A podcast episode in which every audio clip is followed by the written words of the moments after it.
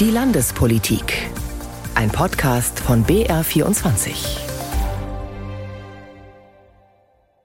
Begriffe wie Wahlrecht oder Wahlsystem, die klingen erstmal ziemlich sperrig. Aber in dieser Woche, da hat das Wahlrecht für viele Emotionen gesorgt, zum Beispiel bei CSU-Chef Markus Söder. Wir halten da viele Punkte verfassungswürdig für fraglich und ich glaube nicht, dass die Ampel damit vom Verfassungsgericht durchkommt. Noch wütender klang am Freitag im Bundestag CSU-Landesgruppenchef Alexander Dobrindt. Nach Ihrem Wahlrecht besteht die Möglichkeit, dass kein einziger Kandidat in den Deutschen Bundestag einzieht. Und das nennen Sie fair und demokratisch. Ich nenne das nicht so. Warum die CSU wegen des Wahlrechts so in Wallung ist, das klären wir in dieser Landespolitik-Sendung. Außerdem geht es um einen Extrabonus für Meisterinnen und Meister und um einen bekannten CSU-Namen, in den jetzt die bayerische FDP große Hoffnung setzt. Gemeint ist Seehofer, aber nicht mit dem Vornamen Horst. Ich heiße auch nicht Horst, sondern Maximilian Heim. Schön, dass Sie zuhören. Tja, wir haben die ziemlich aufgeregten Herren Söder und Dobrindt gerade gehört. Und aus CSU-Sicht ist es schon eine ziemlich brenzlige Wahlrechtsreform, die die Ampelkoalition da im Bundestag beschlossen hat. Das Ziel der Ampel, der zuletzt immer weiter gewachsene Bundestag, der soll kleiner werden, und zwar auch, indem die 5%-Hürde künftig strikt gilt. Bisher gibt es dann nämlich eine Ausnahme. Wenn eine Partei bei einer Bundestagswahl über die Erststimmen mindestens drei Direktmandate holt, dann kommt diese Partei gemäß ihrer Zweitstimmen ins Parlament, auch wenn die Partei bei den Zweitstimmen unter 5% liegt. Auf Bundesebene hochgerechnet erreichte die CSU bei der vergangenen Bundestagswahl 5,2 Prozent. Wenn es nächstes Mal ein bisschen weniger sein sollte, könnte die Partei also aus dem Bundestag fliegen. Und das trotz womöglich vieler Direktkandidaten, die in ihrem bayerischen Wahlkreis die meisten Stimmen holen. Was Verfassungsrechtler zur hitzig diskutierten Wahlrechtsreform sagen, das berichtet meine Kollegin Melanie Marx. Der Grundsatz ist ganz einfach. Er steht in Artikel 38 im Grundgesetz. Die Abgeordneten des Deutschen Bundestages werden in allgemeiner, unmittelbarer, freier, gleicher und geheimer Wahl gewählt. In gleicher Wahl. Das bedeutet, jede Stimme soll gleich viel zählen und die gleiche Aussicht auf Erfolg haben. Ob das aber noch gegeben ist, darüber wird derzeit gestritten. Der Vorschlag? Das Ziel von SPD, Grünen und FDP? Den aufgeblähten Bundestag entblähen. In Zukunft soll es fix 630 Abgeordnete geben. Weiterhin soll jeder Wähler zwei Stimmen haben, eine für die Partei und eine für den Direktkandidaten im Wahlkreis. Neu ist aber, nur die Zweitstimme soll entscheiden, wie viele Sitze die Parteien am Ende erhalten. Das Prinzip der Verhältniswahl soll konsequenter gelten.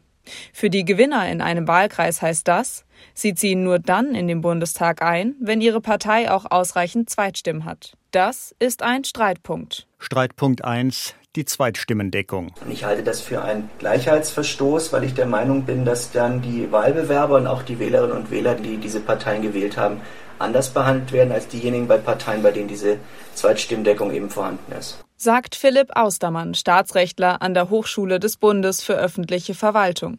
Er war Sachverständiger im Bundestag zu dem Thema, so wie auch Uwe Volkmann. Er ist Professor für öffentliches Recht an der Goethe-Uni in Frankfurt. Er sieht aber kein Problem. Ich halte diese Reform insgesamt für eine verfassungsmäßige Lösung, die insbesondere das Prinzip der Verhältniswahl wahrt und durchsetzt. Es gibt keinen Anspruch eines erfolgreichen Wahlbewerbers, in den Bundestag einzuziehen. Außerdem gehe es darum, den Bundestag zu verkleinern. Und mit den Vorschlägen der Ampelparteien gelinge das. Ein anderes Problem sieht Volkmann aber auch. Streitpunkt 2 die Grundmandatsklausel. Die Ampel will nun außerdem die sogenannte Grundmandatsklausel streichen. Die besagt, eine Partei, die eigentlich an der 5%-Hürde gescheitert wäre, kann auch dann gemäß ihres Zweitstimmenanteils in den Bundestag einziehen, wenn sie mindestens drei Direktmandate gewonnen hat. Ohne diese Regel und in Kombination mit der Zweitstimmdeckung können Parteien aus dem Bundestag fliegen, egal wie viele Wahlkreise sie gewonnen haben. Das könne nicht sein, findet Staatsrechtler Austermann. Das ist also eine krasse Verschlechterung der Situation im Vergleich zu früher. Nicht nur für die CSU, auch für die Linke, auch für andere kleine Parteien. das ist völlig unausgegoren, weil es den Demokratiegrundsatz völlig verkehrt. Ne? Der geht ja davon aus, dass man, wenn man äh, die meisten Stimmen hat, grundsätzlich einen Erfolg erreichen kann. Auch Uwe Volkmann von der Uni Frankfurt sieht hier ein Problem allerdings kein verfassungsrechtliches. Das Problem liegt eher im Bereich der politischen Fairness. Es ist klar, man verändert dadurch die politischen Kräfteverhältnisse. Ein Problem, das man auch als solches ansprechen kann, aber es ist meiner Auffassung nach kein verfassungsrechtliches Problem. Wie das Bundesverfassungsgericht im Fall einer Klage entscheiden würde, bleibt ein Blick in die Glaskugel. Die Debatte zeigt aber vor allem eines. Bei der Diskussion ums Wahlrecht geht es immer auch um Parteiinteressen. Wir stellen also fest, auch die zwei Verfassungsrechtler im gerade gehörten Beitrag sind sich nicht einig, ob das neue Wahlrecht jetzt verfassungskonform ist oder nicht. Vertreter der Ampelkoalition im Bund, die die Reform beschlossen haben, die sind sich dagegen ziemlich sicher, hier zum Beispiel Konstantin Kuhle von der FDP. Der Deutsche Bundestag, er zeigt heute, dass er bei Reformen nicht nur den Menschen in diesem Land etwas abverlangt, sondern dass er auch in der Lage ist, sich selbst zu reformieren. Und deswegen ist der heutige Tag auch ein Zeichen für die Reformfähigkeit unseres Landes insgesamt. Wir gehen heute mit gutem Beispiel voran. Die endgültige Entscheidung in Sachen Wahlrecht wird sicher in Karlsruhe fallen. Wann? Das kann man bisher noch nicht sagen. Das Bundesverfassungsgericht kann sich erst mit dem Thema beschäftigen, wenn die angekündigten Klagen auch eingereicht sind. Noch ist ohnehin Zeit. Die nächste Bundestagswahl ist planmäßig im Herbst 2025. Übrigens weisen verschiedene Politiker von SPD, Grünen und FDP in Bayern darauf hin, dass das, was die CSU jetzt im Bund massiv kritisiert, im Freistaat geltendes Wahlrecht ist. Der bayerische Grünen-Chef Thomas von Sarnowski hat vor ein paar Tagen dazu das hier getwittert. In Bayern werden Direktmandate für den Landtag nur dann zugeteilt, wenn die Partei auf ausreichend Zweitstimmen kommt. Wenn nun das Gleiche im Bund eingeführt werden soll, dann ist das für Markus Söder eine Attacke auf die Demokratie. Aber nicht nur um Wahlrechtsfragen ging es diese Woche in der bayerischen Landespolitik. In der Kabinettssitzung am Dienstag stand das Handwerk im Fokus, genauer die Ausbildung von Meisterinnen und Meistern.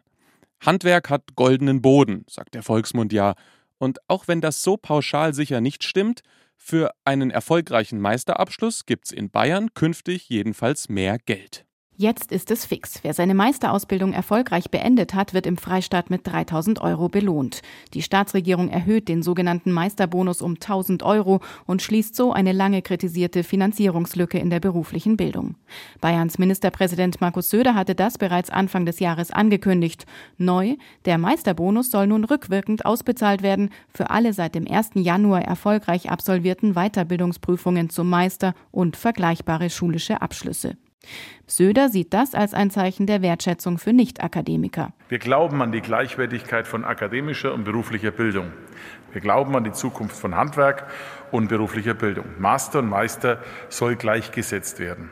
Der Freistaat will so dem Fachkräftemangel im Handwerk entgegenwirken und Anreize setzen, sagt Wirtschaftsminister Hubert Aiwanger. Diejenigen, die sich entscheiden, sollen sie studieren oder eben in eine Meisterausbildung gehen. Für diese auch wichtig, was zwischen Daumen und Zeigefinger am Ende ankommt. Und da kommt jetzt eben an, dass die teilweise sehr hohen Kurs- und Prüfungsgebühren, bis sie ihren Techniker, ihren Meister in der Tasche haben, eben von uns jetzt abgepuffert werden. Aiwanger geht davon aus, dass rund 30.000 Absolventen pro Jahr vom Meisterbonus profitieren werden. Ein finanzieller Bonus also für neue Meisterinnen und Meister. Das war ein Bericht von Irene Essmann. SPD und FDP in Bayern reklamieren einen Teil des Erfolgs übrigens für sich, weil sie die rückwirkende Erhöhung des Meisterbonus schon im Januar gefordert hatten. Damals stimmten CSU und Freie Wähler im Landtag noch gegen den Antrag, jetzt also die Kehrtwende.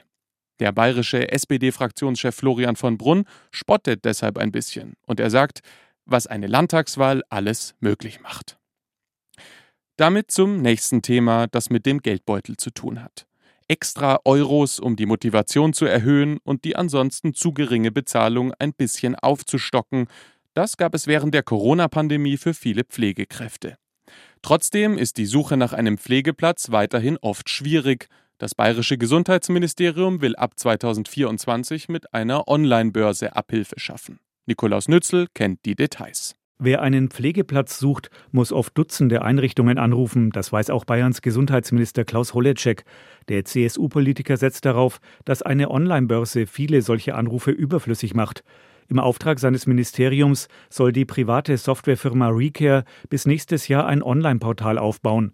Bayern sei damit bundesweiter Vorreiter, sagt Holleczek. Wir wollen einfach versuchen, gute Angebote und die, die suchen, zusammenzubringen, zu vernetzen. Wenn Menschen heute einen Platz suchen oder auch einen ambulanten Pflegedienst, Beratung, dann muss das sehr schnell gehen. Dazu wollen wir die Digitalisierung nutzen. Ihm sei bewusst, dass der Mangel an Pflegekräften und Pflegeplätzen mit einer Online-Börse nicht beseitigt wird, sagt Holleczek. Aber die Plattform sei ein Baustein, um die Lage in der Pflege zu verbessern. Und nach Einschätzung des Ministers haben Pflegeeinrichtungen Vorteile, wenn sie freie Plätze melden. Das Verwaltungspersonal könnte deutlich entlastet werden, wenn weniger Anrufe eingehen, weil eine digitale Plattform Angebot und Nachfrage zusammenbringt. Seit vielen Jahren sorgt der Missbrauchsskandal in der katholischen Kirche für Entsetzen. Jahrzehntelang wurde gelogen und vertuscht, und noch immer warten viele Betroffene auf eine richtige Entschuldigung oder ein Schmerzensgeld. In Bayern sah es zuletzt so aus, als würde die staatliche Justiz mehr zur Aufklärung und Strafverfolgung beitragen, aber abschließend entschieden ist das bisher nicht. Justiz und Sozialministerium sind da nämlich unterschiedlicher Meinung. Es sind unterschiedliche Signale, die die betroffenen Vertreter zuletzt aus der Staatsregierung empfangen haben. Justizminister Georg Eisenreich hatte sich immer wieder für eine eigene, unabhängige Anlaufstelle für die Betroffenen stark gemacht. Dafür zuständig sei aber die Sozialministerin Ulrike Scharf. Die winkte erneut ab. Ihrer Ansicht nach gibt es ausreichend vom Sozialministerium geförderte Anlaufstellen für Missbrauchsopfer. Ein Dissens innerhalb der Staatsregierung, wie Scharf im BR24-Interview einräumt. Ja, ich habe das natürlich auch zur Kenntnis genommen, dass der Kollege äh, hier eine anderslautende Meinung hat. Er weiß aber auch, äh, was die Haltung der Staatsregierung insgesamt ist, in Abstimmung natürlich auch mit dem Ministerpräsidenten, mit dem Innenminister. Hier gibt es eine einheitliche Meinung. Doch auch ein Teil der CSU-Landtagsfraktion kann sich inzwischen eine staatliche Anlauf- und Beratungsstelle für Missbrauchsopfer vorstellen. Etwa der Sozialpolitiker und kirchenpolitische Sprecher Thomas Huber. Und auch Kirchenvertreter selbst, etwa der Vorsitzende der Deutschen Bischofskonferenz, haben zuletzt den Staat um Unterstützung gebeten bei der Aufarbeitung von sexuellem Missbrauch. Für die Betroffenen ist schon seit Jahren klar, ein geschlossenes System wie die katholische Kirche kann sich nicht selbst aufarbeiten. Ein besonders großes Dunkelfeld vermuten sie aktuell noch in Einrichtungen von Ordensgemeinschaften. Ein Beitrag von Irene Essmann. Wissen Sie schon, was Sie am 8. Oktober machen? Falls nein, schon mal ein Hinweis für den Terminkalender. An diesem Tag wählt Bayern einen neuen Landtag. Die meisten Spitzenkandidaten stehen bereits fest und seit diesem Wochenende hat auch die erste Partei ihr offizielles Wahlprogramm, nämlich die FDP. Regina Kirschner berichtet über die Schwerpunkte der Liberalen bei einer Wahl, in der es für die Partei in Bayern mal wieder um alles geht. Es ist Wahlkampf in Bayern. Das zeigt sich auch daran, dass FDP-Landeschef Martin Hagen seine Parteitagsrede mehr schreit als spricht. Ich bin motiviert bis in die Haarspitzen. Ich habe richtig Bock auf die kommenden Monate. Und ich sehe es euch in den Gesichtern an, euch geht's genauso. Punkten wollen die Liberalen vor allem mit der Bildungspolitik. Denn, so Hagen, die letzten fünf Jahre bayerischer Schulpolitik, die standen gefühlt unter dem Motto Pleiten, Pech und Piazzolo. Nichts ging voran, nichts hat funktioniert. Die Liberalen fordern daher mehr Eigenverantwortung der Schulen statt Kultusbürokratie, fairer Wettbewerb zwischen staatlichen und privaten Schulen, leistungsabhängige Bezahlung von Lehrern, Schulstart ab 9 Uhr für alle Schulen und die Abschaffung der Schulsprengel. Welche Schule am besten zu einem Kind passt, das ist doch eine Frage, die können am besten die Familien selbst beantworten. Aktuell beantwortet sie aber der Staat, indem er unser Land am Reißbrett in Schulsprengel aufteilt, die dann darüber entscheiden und festlegen, welche Grund- oder Mittelschule ein Kind zu besuchen hat. Wir wollen diese Schulsprengel abschaffen, liebe Freunde. Als Kernkompetenz der FDP gilt die Wirtschaftspolitik. Seit Herbst hat die Partei auch ein neues Gesicht dafür. Der Landtagsabgeordnete und frühere Wirtschaftsminister Franz Josef Pschirer. Er ist von der CSU zur FDP gewechselt und kritisiert jetzt die Regierung scharf. Statt besser sei die Lage für die bayerische Wirtschaft schlechter geworden. Etwa wenn es um die Energieversorgung geht, sagt Pschira. Aiwanger hat es bis heute versäumt, auch das Thema Netzausbau voranzutreiben. Es macht ja keinen Sinn, erneuerbare Energien auszubauen, aber nicht dafür zu sorgen, dass sie auch in die Netze eingespeist werden kann. Hier gibt es ganz klar Handlungsbedarf seitens der Staatsregierung. Da muss man auch der Staatsregierung Versagen vorwerfen. Kritik an der Staatsregierung. Damit spart auch Landeschef Hagen in seiner Parteitagsrede nicht. Gendern und Insekten im Essen, das seien die dominierenden Themen von Söder und Aiwanger in den vergangenen Wochen gewesen, spottet der FDP-Landeschef. Bayerns Zukunft steht auf dem Spiel. Und der Ministerpräsident und sein Vize vermitteln den Eindruck, unsere größten Probleme seien geschlechtersensible Sprache und alternative tierische Proteinquellen. Die haben doch den Schuss nicht gehört, liebe Freundinnen und Freunde. Das Ziel der Liberalen ist jedenfalls klar. Ein Platz auf der Regierungsbank in Bayern, um es künftig besser zu machen. Laut aktuellen Umfragen könnte es für die FDP allerdings knapp werden, überhaupt wieder in den Landtag einzuziehen. An der Motivation für den Wahlkampf ändere das aber nichts, sagen Delegierte auf dem Parteitag. Also ich bin davon überzeugt, dass wir die 5% schaffen. Ob wir es dann 7 wird, mal sehen. Letztes Mal war es knapp. Ich sehe da schon großes Potenzial. Wahlkampf geht ja jetzt auch noch erst los. Zunehmend werden die Bürger jetzt merken, dass die Dinge, die die FDP gemacht hat, auch im Bund, äh, gute Dinge waren. Und ich glaube, dass sich da für uns das Platz im Positiven entwickeln wird. Und ich denke, sieben Prozent sollten erreichbar sein im Herbst. Die zuletzt schlechten Umfrageergebnisse der FDP im Bund lässt Hagen in seiner Rede außen vor. Laut ihm geht es um Landespolitik. Nur bei einem Punkt macht er eine Ausnahme und erntet dafür viel Applaus. Es sei gut, dass die Bundesregierung auf Druck der FDP jetzt das Verbrennerverbot in der EU verhindere. Denn ideologische Verbote, die gibt es mit uns nicht. Und da können sich die grünen Koalitionspartner auf den Kopf stellen und mit den Ohren wackeln. Wir werden dem nicht zustimmen. Wir kämpfen weiter für Technologieoffenheit. Als weitere Schwerpunkte für den Landtagswahlkampf nennt Hagen in seiner Parteitagsrede ein flexibleres Ladenschlussgesetz in Bayern und eine digitalere Verwaltung. Der öffentliche Rundfunk soll reformiert werden. Wir kämpfen für einen öffentlich-rechtlichen Rundfunk mit schlanken und mit effizienten Strukturen mit einer effizienten Kontrolle durch die Aufsichtsgremien und mit einem Fokus auf Information, Bildung und Kultur. Mehr Ressourcen fürs Programm, weniger Geld für eine aufgeblähte Verwaltung. So stellen wir uns das vor. Außerdem soll nach dem Wunsch der FDP die Altersgrenze für Ministerpräsidenten im Freistaat fallen. Aktuell muss man für dieses Amt mindestens 40 Jahre alt sein. Diese Regel hält Hagen für aus der Zeit gefallen. Große Hoffnungen setzt die bayerische FDP in eine Frau, die noch gar nicht so lange bei den Liberalen ist, Susanne Seehofer. Deren Vater war bis vor einigen Jahren bayerischer Ministerpräsident und CSU-Chef. Sie selbst kandidiert jetzt für die FDP im Wahlkreis München Mitte. Mein Kollege Yannick Penz hat Susanne Seehofer begleitet. Entschuldigung, darf ich Sie kurz stören? Ich bin Stimmkreiskandidatin hier in München Mitte. In der Münchner Innenstadt hat der Wahlkampf schon begonnen. Susanne Seehofer verteilt Flyer an Passanten und wenn die ihren Namen lesen, fällt vielen sofort etwas auf. Ah, Seehofer, die Tochter? Äh, ja. Ach, krass. Aus ihrer Herkunft macht Susanne Seehofer keinen Hehl. Dass viele sie auf ihren Vater ansprechen, den langjährigen CSU-Chef und Ministerpräsidenten, ist für sie kein Problem. Ich kenne es ja nicht anders. Ich habe den Namen seit meiner Geburt und da wird man ab und zu gefragt, äh, von Lehrern oder hier jetzt beim Wahlkampf. Ich finde es gar nicht schlimm. Jetzt will Susanne Seehofer selbst in die Politik. Die 31-Jährige kandidiert im Stimmkreis München Mitte für den Landtag. Allerdings nicht für die CSU, sondern für die FDP. Weil für mich keine andere Partei so sehr wie die FDP dafür steht, wo man hin will im Leben und nicht, wo man herkommt. Inhaltlich liegen Seehofer vor allem die sozialen Themen am Herzen. Frauen in der Gesellschaft sichtbarer machen, Vereinbarkeit von Familie und Beruf stärken. Es sind Inhalte, die viele nicht sofort mit der FDP verbinden und die Susanne Seehofer persönlich betreffen, als Mutter einer kleinen Tochter. Als ich dann selber äh, Mama geworden bin, habe ich gesehen, es ist so wichtig, dass wir für die Zukunft unserer jetzigen Generation einstehen, dass wir mithelfen, dass die Zukunft auch nachhaltig wird, wirtschaftlich wie auch umwelttechnisch. Nachhaltigkeit ist Seehofer besonders wichtig. Das betont sie immer wieder. Kein Wunder, immerhin ist das auch ihr Beruf. Sie arbeitet Vollzeit bei BMW im Bereich Nachhaltigkeit. Ob Susanne Seehofer diesen Job bald aufgeben wird und als Abgeordnete in den Bayerischen Landtag kommt, schwer zu sagen. Fest steht, Seehofer hat keinen leichten Stimmkreis. München Mitte ist eine Hochburg der Grünen.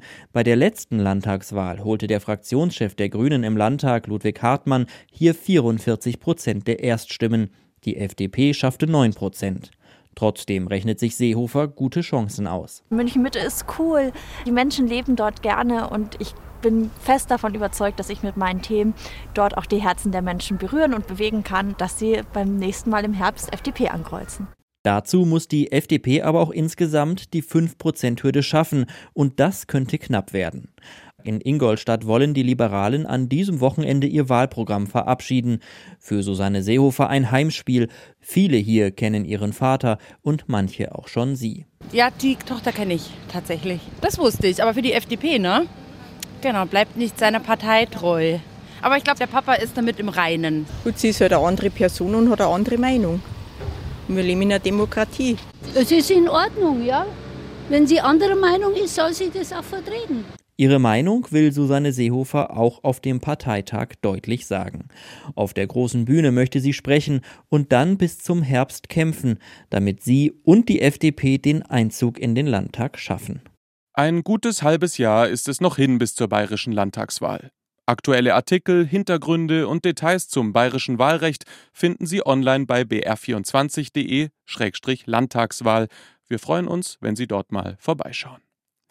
Mit dieser kleinen Eigenwerbung endet unsere Landespolitik-Sendung für diese Woche. Am Mikrofon verabschiedet sich Maximilian Heim.